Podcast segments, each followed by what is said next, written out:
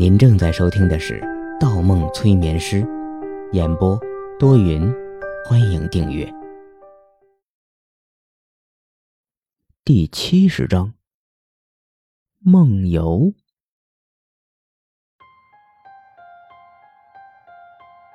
月色朦胧，冷冷的光辉从树林间穿过。林鹏猛然睁开眼，方墨正对着他笑。他低头看看自己的身体，看看自己的手掌，又看看方墨，皱起眉头，退后了几步，犹豫道：“啊，啊，刚，刚才，刚才那是？”方墨冷静的回答。嘿你不是伪装成梦游吗？带你做一场梦而已。梦。林鹏觉着不可思议，手中的木棍敲在树干上，拍拍自己的脸庞，疼。他又摸摸背后，刚才明明中了一枪，现在想想，脑后仍旧冰凉一片。可身上、衣服上……没有一点伤口、伤痕。梦能够如此真实？方墨淡淡的说：“现在就我们两个人了。告诉我，你究竟经历了什么？什么让你如此痛苦？痛苦？”月光下，林鹏脸色惨白，眼神无主。看看这里，看看那里，慌乱起来。方墨走近他，双手搭在他的肩膀，告诉我，让我来帮助你。林鹏低下头，浑身发抖，脑袋一颤一颤的，喃喃着：“ 不能说，不要回忆，不能说。”方墨紧跟着问：“为什么不能说？为什么不要回忆？只有回忆，只有说出来，才能解救自己。”林鹏的声音越来越小，声音颤抖的幅度却越来越大。我，我，我……方墨也紧张起来。你放轻松，慢慢说，慢慢说。林鹏的声音变得粗犷起来。在，在一个树林里，夜晚，我，我。方墨皱起眉头。夜晚，树林里，你在做什么？我，我在。林鹏的身子陡然间僵硬了。我在。抬起头，眼睛里泛起一片猩红，他笑了。我在杀人。几乎同时，林鹏握起木棍，直接横了下来。方墨双手一挡，摔倒在地，前臂传来阵阵酸麻。林鹏紧接着又抡来一棍，方墨一滚，木棍贴着他的头皮划过，他的额头一凉。被木棍上翘起的木屑划伤了，鲜血顺着鼻梁滑进方墨的嘴里。方墨舔舔，有些苦涩。林鹏开始一边挥着木棍狂扫起来，一边疯狂的大笑：“ 我不需要帮助，不需要任何人的帮助，任何人也不需要知道我的存在。你知道了不该知道的事情，就得死。”话音未落，林鹏上前一脚，将刚爬起来的方墨再次踹翻在地。方墨迅速爬起，抹掉脸上的鲜血，眯起眼睛，重新审视起面前凶神恶煞的男人。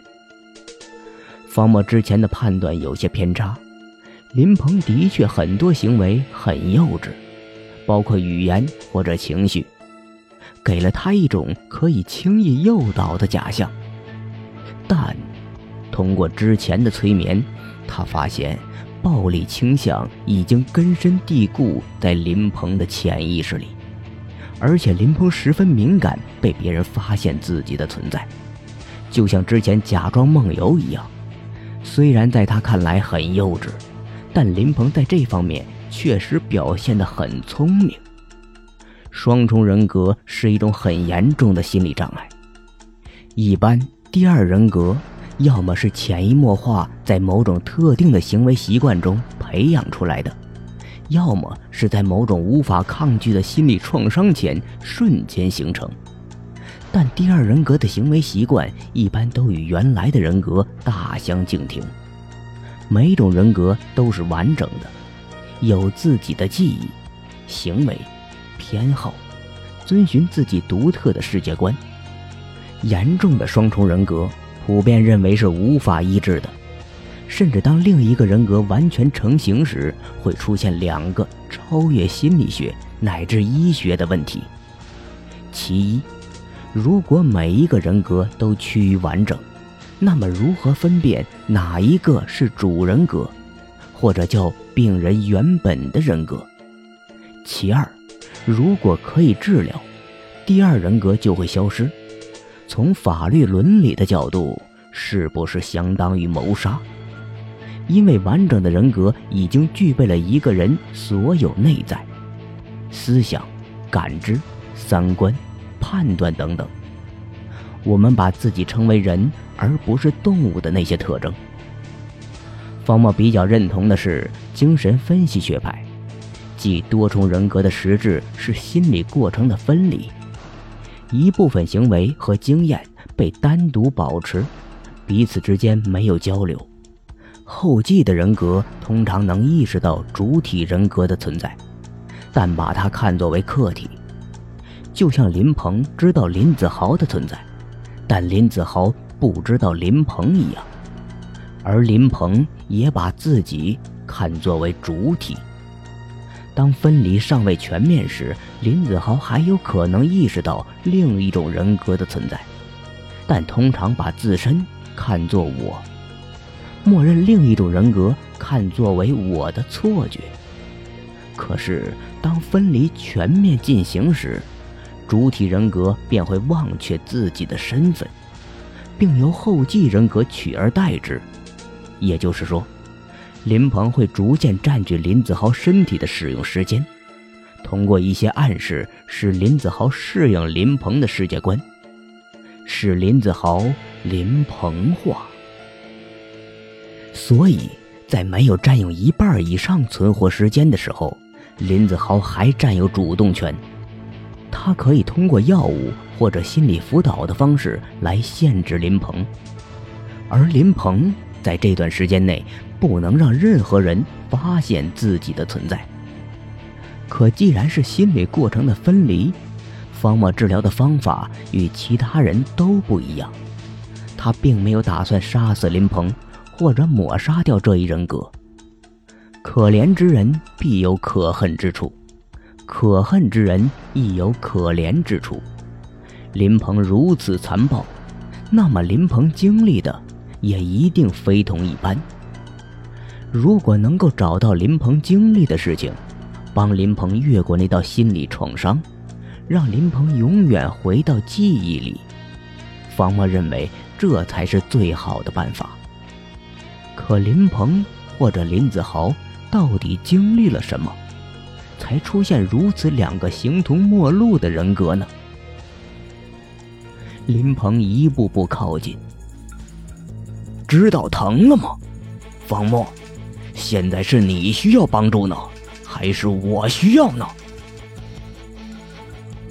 方墨忽然笑了，嘿，只有弱小的人才会需要帮助，你只是力气大而已。但你现在仍然是害怕的，害怕我把你的事情说出去，因为你就是一个附属品。你也害怕林子豪发现你，你害怕消失。林鹏目光凶狠起来。你是医生，我说不过你，但今天有一个人要死，死人是不会说话的。那就是你。方墨提高了音量：“死并不可怕，至少我死的有名有姓。而你，活着只是借用别人的身体。你真的存在吗？就像刚才的梦一样，你真的存在吗？”林鹏一愣，下意识摸摸刚才中枪的位置，感觉如此真实，却只是梦。他犹豫起来。开始拍打拍打身体，确定自己的存在。猛然间，他一抬头，呼吸急促起来。“你闭嘴！你又在骗我！我不信！我要杀了你！”话音未落，林子豪棍子直接撩了过来，他使出全身的力气对准方墨的头部。方墨认真的看着他，无奈的摇起头来。方墨的声音从四周传来，反反复复。林鹏，你记住，我没有骗你。我说过，我是来帮助你的。这一刻，空气中的月光开始凝结，似云，似雾。林鹏眼前一闪，他的手臂静止了，他的身体静止了。他觉得整个世界都静止了，只有方墨在无奈的摇着头。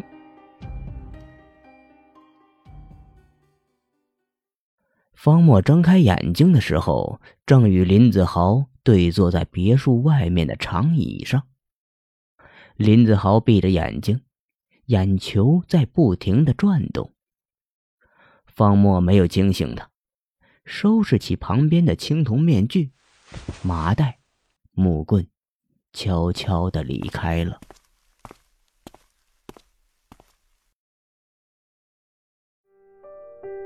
本集播放完毕，喜欢请投月票，精彩继续。